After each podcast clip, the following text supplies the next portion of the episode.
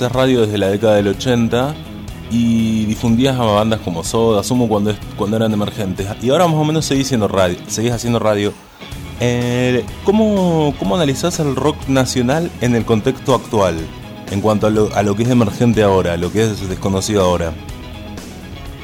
Hay, me parece como un prejuicio bastante difundido, una especie de concepción de que está en decadencia o que no, no tiene la misma calidad que tuvo en otros momentos. Como que está medio desaparecido.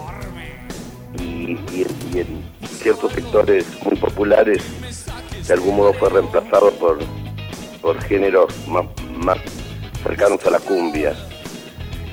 Lo que creo es que hubo un gran periodo de surgimiento del rock nacional, ¿no? Que una primera etapa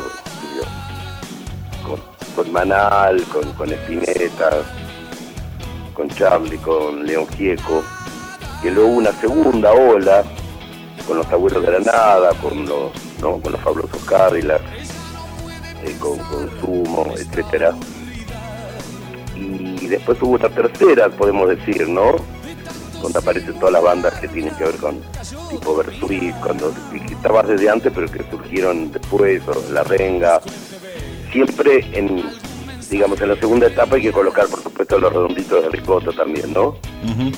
y, ahora hay una sensación desde hace unos años de que eh, ya no es lo mismo. Quizás hay, hay una especie de, cosa ideológica que siempre tiñe todo en el arte y en la vida, como que todo tiempo pasado fue mejor, ¿no? Yo creo que eh, creo que esto es verdad en el cine, que no hay un cine como, como hubo en un momento dado, que no, que no hay un que no hay, no hay muchos Fellinis ahora, ¿no? Sí. Pero yo sigo recibiendo bandas nuevas como hace 30 años y yo noto que en estos años, cada tanto, aparece gente de un gran talento. Lo que pasa es que el mercado ahora ha cambiado totalmente eh, con, internet y con la posibilidad de que cualquiera baje una banda y ninguna banda puede vender lo que vendía una, una banda de rock hace unos años. Eh, se está cumpliendo la teoría un poco de Andy Warhol, ¿no? que si usted en el futuro será famoso 15 minutos. En este momento hay 300 bandas nuevas de rock. Pero hace unos años presenté un homenaje que se le hizo en La Plata Virus, con bandas solamente de La Plata, 15 bandas que hicieron un disco. Eh, después presenté otro que era un homenaje a Los Redondos, con otra banda que no tiene nada que ver diferentes a la de Virus. En total 30 bandas presenté en el, periodo de dos años, en La Plata solamente, y te diría que muchas de ellas tenían una gran calidad, ¿no?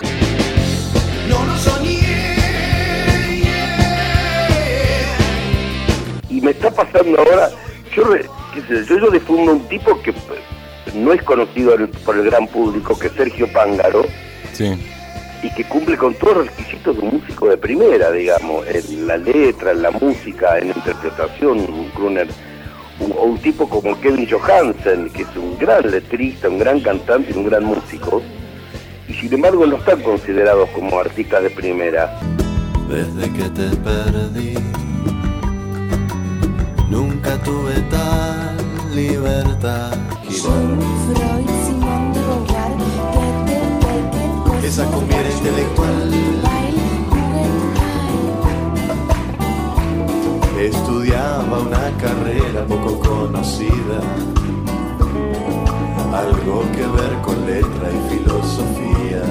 Además ahora se ha fusionado todo de tal, eh, digamos, dentro de lo que es, yo no llamaría más rock nacional, yo lo llamo música argentina contemporánea, porque el rock tuvo una gran influencia sobre el folclore y el tango también, hay que reconocerle ese papel, una estética, una forma de interpretar, con ejemplos como, como, Melingo en el tango, o ejemplos como Liliana Herrero en el folclore, que han sido cruzados por el rock y, y, han logrado interpretar el viejo género de un modo diferente.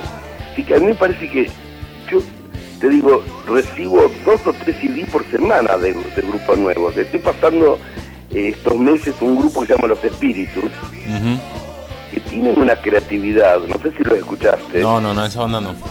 Bueno, por ejemplo, si vos rastreas Los Espíritus y escuchás, tienen un aporte con un toque de originalidad que uno siempre está buscando qué hay de nuevo en una banda, digamos, qué, qué inventaron, el, el viejo tema en el arte, ¿no? Sí. Qué, qué nueva combinatoria hicieron.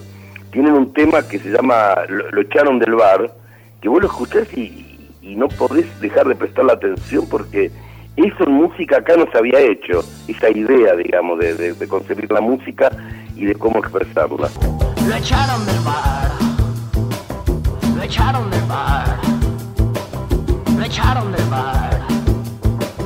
Lo echaron del bar. No podía caminar. No podía parar.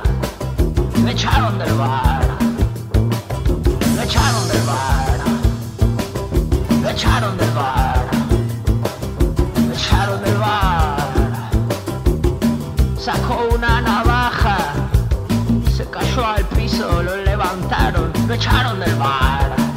Tengo, tengo esa sensación que ahora hay una falta de reconocimiento con, con, los nuevos, pero que cada tanto surge un talento y hay que saber darle lugar. Y tienen los mismos problemas que hace 30 años, que en las radios grandes no los pasan y yo los difundo generalmente, en- estoy en, en Radio Nacional, tengo hay amplia libertad, estoy en Radio Provincia también y por suerte en Radio de Plata también me dejan pasar lo que quiero bueno, yo siento eso, que hay, hay un movimiento que ya no va a tener la trascendencia que tuvo el brillo del origen, esa es la diferencia. Insultó al dueño, insultó a la mesera y se puso a llorar.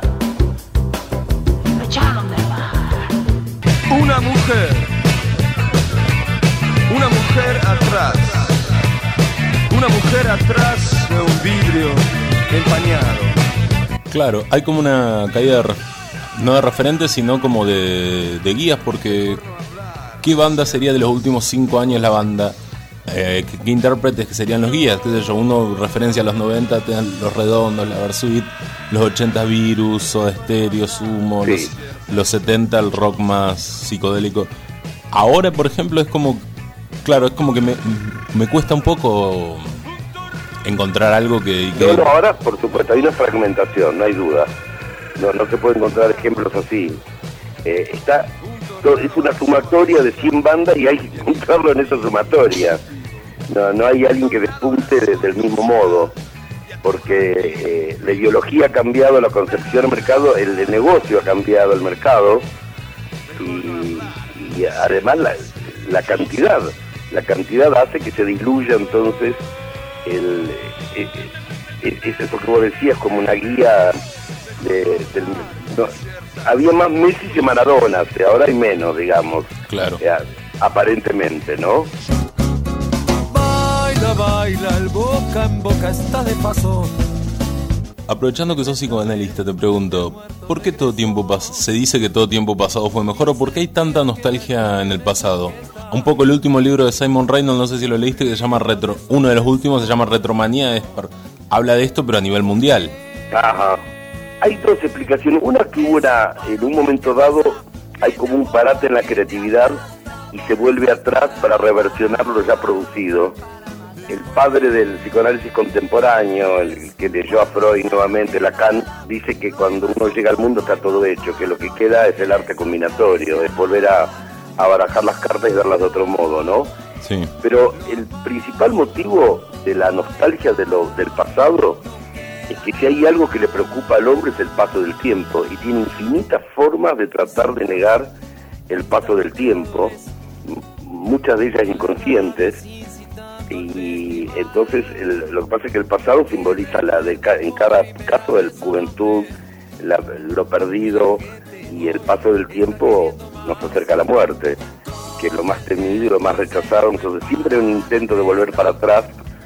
Eh, Pessoa, el gran poeta portugués, tiene un poema que dice, en el tiempo en que festejaban mi cumpleaños, todos éramos felices, nadie había muerto. Esa sensación de que para en- yendo para atrás no se hablaba de la muerte y ahora toda la gente cuando es, un tema que comienza a, a los talones, digamos. Y además, este, en- en- hay grandes poetas que coinciden lo dijeron de 100 modos diferentes, quizá el que mejor lo dijo fue Trejo, y que toda existencia eh, son la demolición de otra vida que pudo haber sido.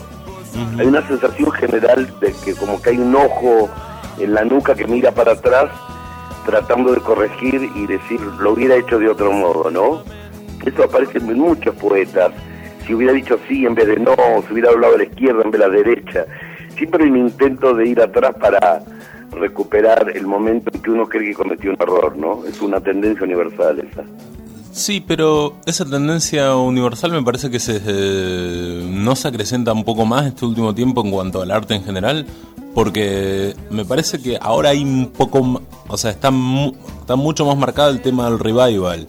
Está bien, los 80, los 70 tenían algo, pero siempre se las rebuscaban y inventaban algo nuevo. Digo, no está mal, también hay cosas nuevas, pero pero no sentís esa sensación como que en este momento se produjo mucho, se produjo casi de, es como si tuvieran agotadas todas las variantes, digamos.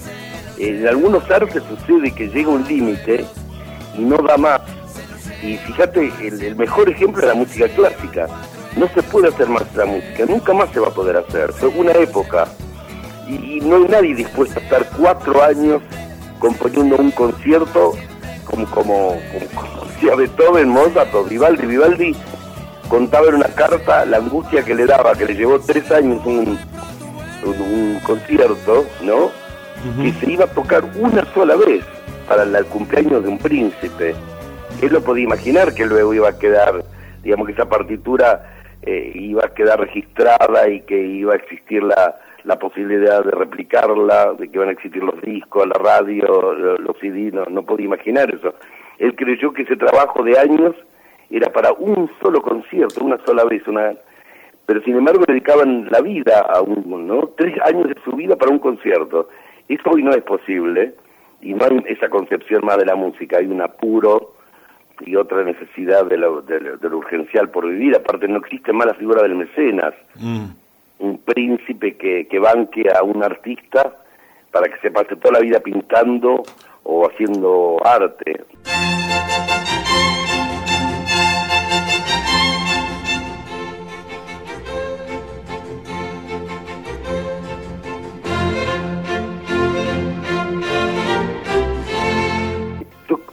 Posible que estemos en agotamiento y que, y que tenga, tenga que venir lo que en ciencia se llama una ruptura epistemológica, algo absolutamente nuevo, como pasó, digamos, cuando apareció al mismo tiempo las concepciones de, Marx, de, de, Einstein y de Freud, eso fue una ruptura epistemológica, eso, eso no había pasado, esas tres miradas nuevas, y, y se produjo una nueva ciencia. Bueno, ahora, ahora estamos eh, Octavio Paz decía que estamos en una época de interregno, eh, que, no, que todavía no, no sabemos definir esta época, algunos llaman modernidad, pero el tiempo dirá que estamos viviendo. Cuando uno está en, el, en, la, en la escena todavía no sabe lo que está viviendo, se, se nominan de después, ¿no?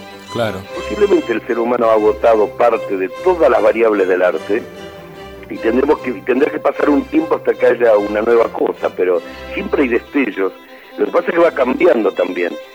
la creatividad que yo encontraba en algunas letras de rock, etcétera, en un momento dado sentí que el rock había pactado mucho con el negocio, en el sentido de que ya los grupos ni siquiera interesaban ir a tocar, que buscaban el contrato con la discográfica rápidamente, mm. pero empezaron a aparecer grafitis en las calles y los baños, donde había una gran creatividad y una combinatoria extraordinaria. Quizás había desplazado a un arte mucho más simple como el graffiti. este, a mí me pasó eh, una vez que estaba eh, coordinando una especie de concurso de bandas nuevas en un boliche y en ese boliche era muy común, digamos, era la época de, era muy fácil el consumo de la droga, entonces ibas al baño y encontrabas pedacitos pituca de, marihuana, papelitos de, alguien que había hecho cocaína. Era un, lugar muy pesado, digamos, ¿no? Y alguien en el baño había con, con un aerosol había pintado una frase que decía acá hay gente tan rara que viene al baño a mear Bueno, eso fue lo más creativo de, de- ese concurso, lo que yo encontré, lo encontré en el baño, digamos, esa frase era una genialidad, digamos, ¿no? Claro. ¿Y cómo premias eso? No, claro, yo incluso salí y dije, quisiera conocer porque había, había estado una hora antes del baño y no estaba ese grafiti. El tipo que había pintado eso estaba entre el público. Y digo, ¿quién escribió esa genialidad? Porque queremos felicitarlo y decir que es el ganador de hoy, pero y nadie levantó la mano, ¿no? No se premio. Eh, quizás el verdadero arte no tiene premio, vaya a saber.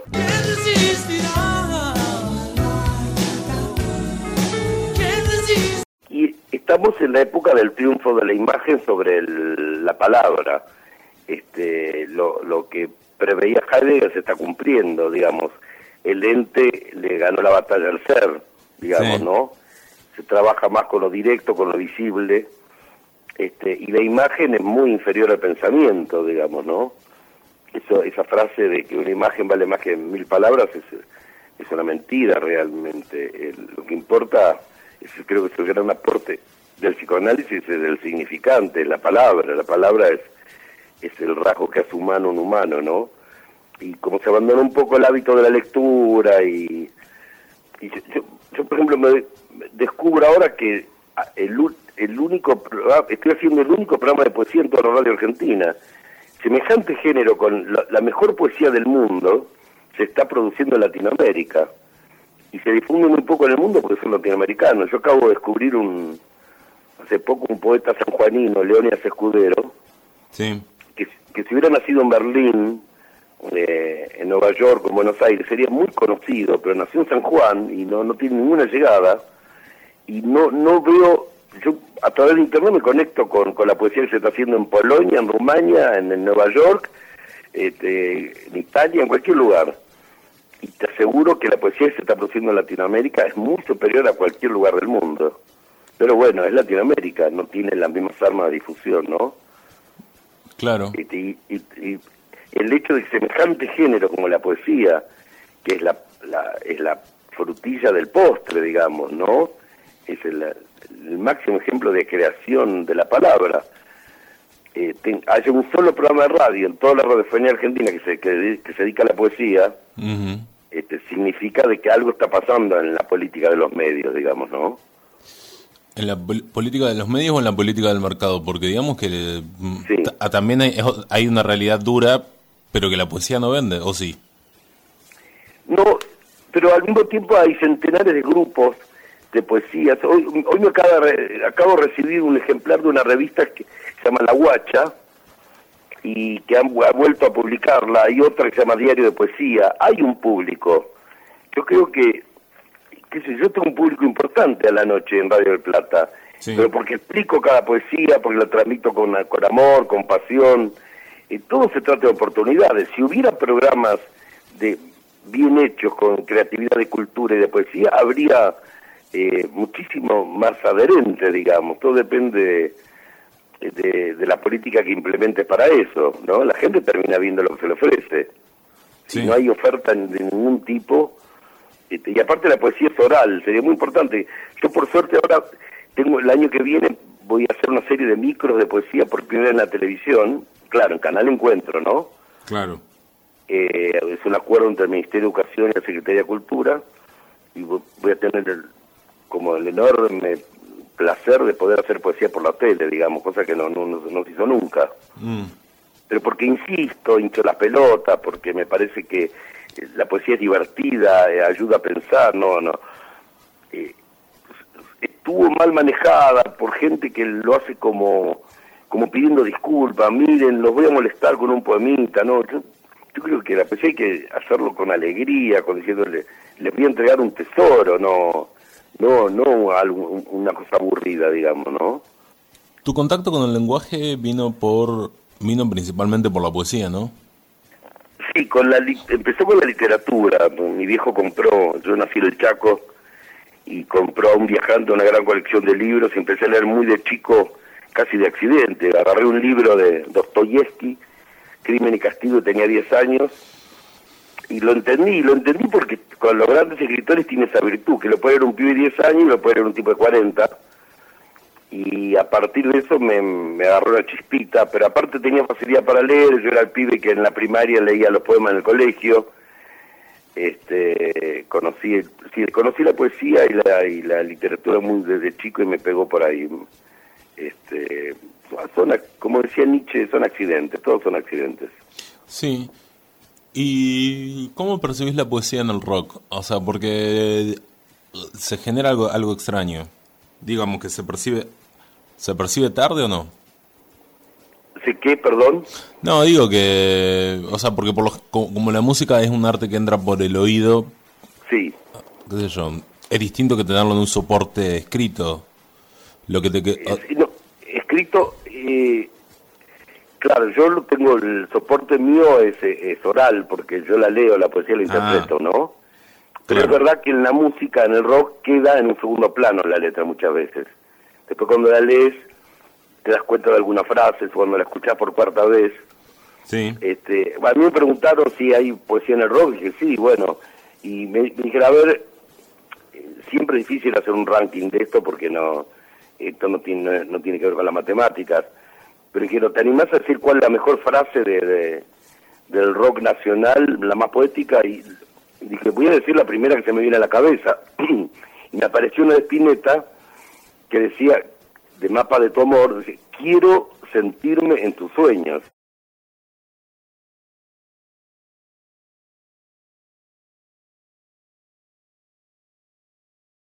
Eso es alta poesía, porque es, es imposible, solamente se puede dar en el lenguaje. Es imposible que él se sienta en el sueño de otro. ¿Qué quiere decir esa frase? Quiere que el otro eh, eh, lo sienta a él en los sueños, ser soñado.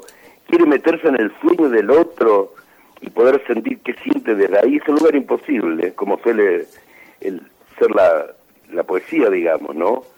Como la poesía de Olga Orozco, como la, la poesía de Huidobro, el chileno, son realmente momentos, yo diría, imposibles que solo sean el lenguaje. Mira, un escritor eh, argentino, hace un tiempo le hicieron un reportaje, pibe joven, dijo, yo solamente escribía cuentos y novelas, pero desde que leí una frase de Hellman me voy a dedicar también a la poesía. Y esa frase de Hellman, que es el primer verso de, de Gotán, de la poesía Gotán, dice, esa mujer se parecía a la palabra nunca. Ese es los mejores ejemplos en la historia de la poesía. Porque no dice esa mujer se parecía a Marilyn Monroe, ¿no? O esa Claro. mujer se parecía a Wanda Nara, para actualizarlo un poquito. Era una palabra que se parecía a otra palabra. Por supuesto que hay una metáfora detrás de eso acerca de la imposibilidad de conseguir el amor a esa mujer, ¿no? Pero esa es una frase que solamente se puede dar en el género de la poesía. Esa mujer se parecía a la palabra nunca. Es el parecido de dos palabras. No hay, no hay objeto ahí en realidad. El- en el rock no despuntó la poesía tanto como sucedió en nuestra música popular en, en los dos géneros, ¿no? Que, que están siempre presentes, que son el tango y el folclore. Obviamente hubo mucho más desarrollo poético en el folclore y en el tango. Ahí tuvimos a Homero Mansi, ahí tuvimos a los Expósitos. Este, la definición de Mansi del bandoneón no es una canción, es una alta poesía, lo, lo llama tu ronca maldición maleva.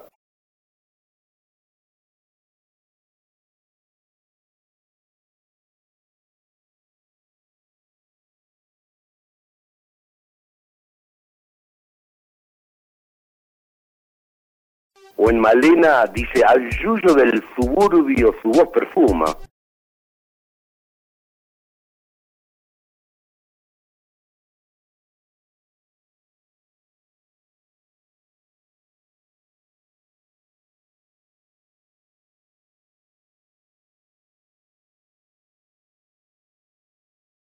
Eso es alta poesía, y la poesía de Dávalos ni, ni hablemos. Uno, yo leí un libro de las letras de Dávalos y estaba leyendo un libro de poemas, no de letras.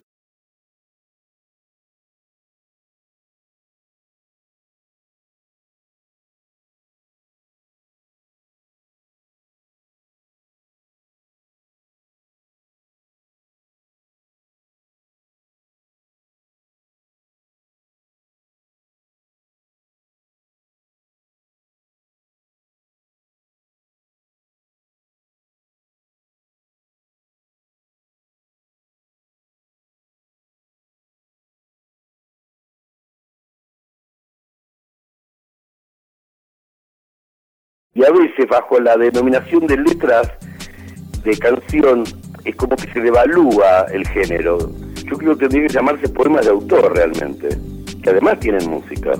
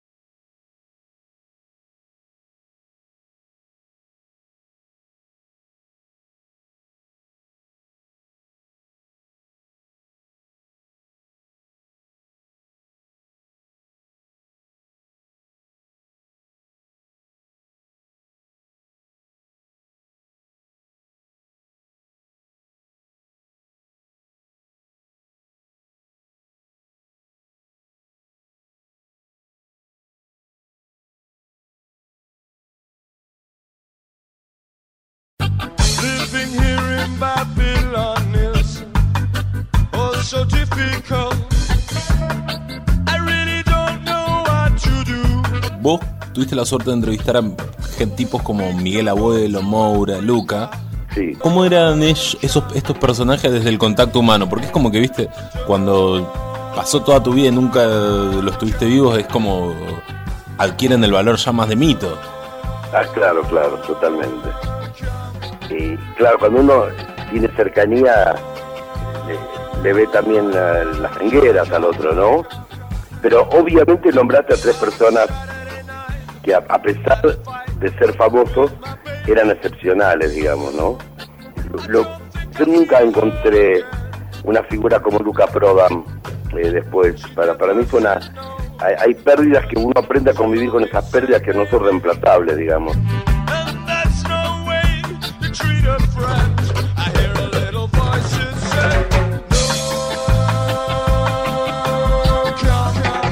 Era un tipo que realmente eh, estaba metido en, la vida como si fuera un escenario, eh, viviéndolo apasionadamente todo el tiempo, que jamás contestaba en serio, siempre con una ironía, burlándose de, de los diálogos y de las creencias, este, de un sentido del humor extraordinario. La rubia, tarada, bronceada, aburrida, me dice, ¿por No. Y yo, por el asco que da tu sociedad y por el pelo de hoy, ¿cuánto gastaste? Moura tenía un ángel tan especial que era inexplicable, digamos, que seducía tanto a hombres y a mujeres con su presencia de un modo muy singular. Un día le estaba haciendo un reportaje en un lugar muy raro, que era un barco que habían instalado, que lo habían convertido en un barco de rock, el María Fritz, y empezamos a charlar, le estaba haciendo la nota, y miro el reloj y yo creí que había pasado media hora, y habían pasado dos horas y media hablando con él.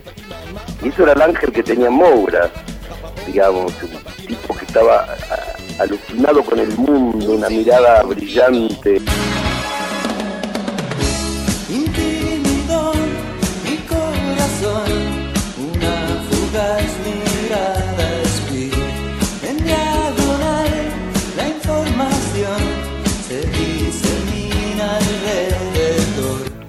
Miguel Abuelo era imprevisible, malísimo, este, celoso, envidioso, era, era de lo peor Miguel Abuelo y, muy alegre, muy divertido también al mismo tiempo. Un tipo que tuvo que vivió en, un orfanato, tuvo un reformatorio, vivió en la calle, tuvo tocando la, la viola en subtes en, París, la pasó dura, ¿no? y le quedó un, le quedaron unos callos de eso, ¿no?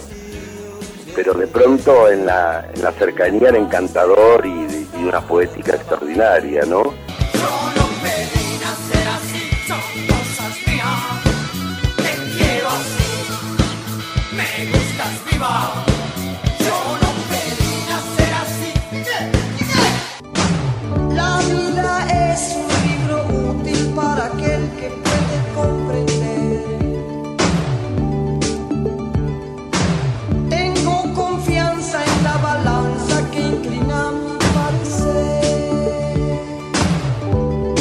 Realmente no eran tipos del montón. Se notaba que tenían un brillo propio, y, pero de pronto vos estabas con Lucas Prodan y lo escuchabas 10 minutos criticar a todos los tipos del rock nacional que no fueran él.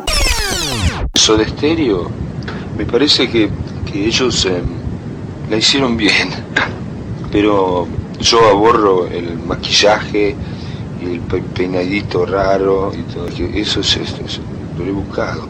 No sé, virus no me gustan para nada, me parecen totalmente fríos. Lo mismo puedo decir de Gustavo Cerrati y también de Miguel Mateos, ni hablamos.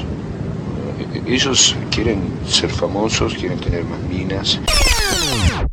Decía, me rompe la pelota, Lucas, que seas tan criticón, porque eso no, con, no condice con tu inteligencia y tu brillantez en tantas cosas, que tenía una cultura increíble, sabía todo lo que pasaba en el mundo. El tipo había sido educado en un colegio donde iba también uno de, de los príncipes de Inglaterra, digamos. Realmente se notaba que tenía una cultura sólida. Y de pronto era un conventillero de Rioba, una vieja envidiosa que hablaba mal de los rockeros. Bueno, esa es la cercanía con, los con, con, con las estrellas, que está lo humano también, ¿no? Claro. Pero era un tipo que uno se lo podía decir de frente, no había que andar ocultando eso. No me gusta esto de vos y te escuchaba y te discutía, digamos. Eso, bueno, eso tiene su valor también, ¿no? Yo escucho algunos reportajes, que el otro día pasé uno, el último reportaje de Italuca y, y me emocionaba escuchar la velocidad, la, la inteligencia, la brillantez que tenía, que yo no lo escucho mucho eso en los reportajes, no, no tiene nada que ver conmigo, no, no era por el tipo que lo reporteaba, era el tipo reporteado, digamos, era el brillo del reporteado. En ese sentido, amenguó un poco el talento en algunos casos, ¿no? un fugitivo se entrega. Pero. Mejor no hablar de ciertas cosas. No.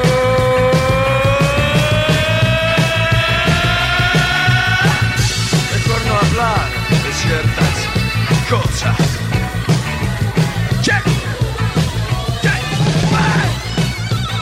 ¿Qué es lo que sentís que te falta hacer? Me falta escribir poesía, eh, algún poema que, que me, digamos, este, por ahora escribí uno que me gusta mucho, que dice, no le pidas peros al alma. Ajá.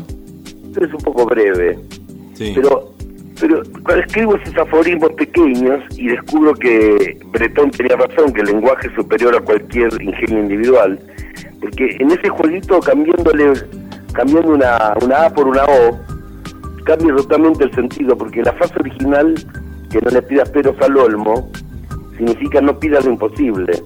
Pero esta cambia totalmente, porque no le pidas peros al alma, es como aquella que decía, el corazón tiene razones que la razón no entiende, que, el, que el corazón no entiende, ¿no?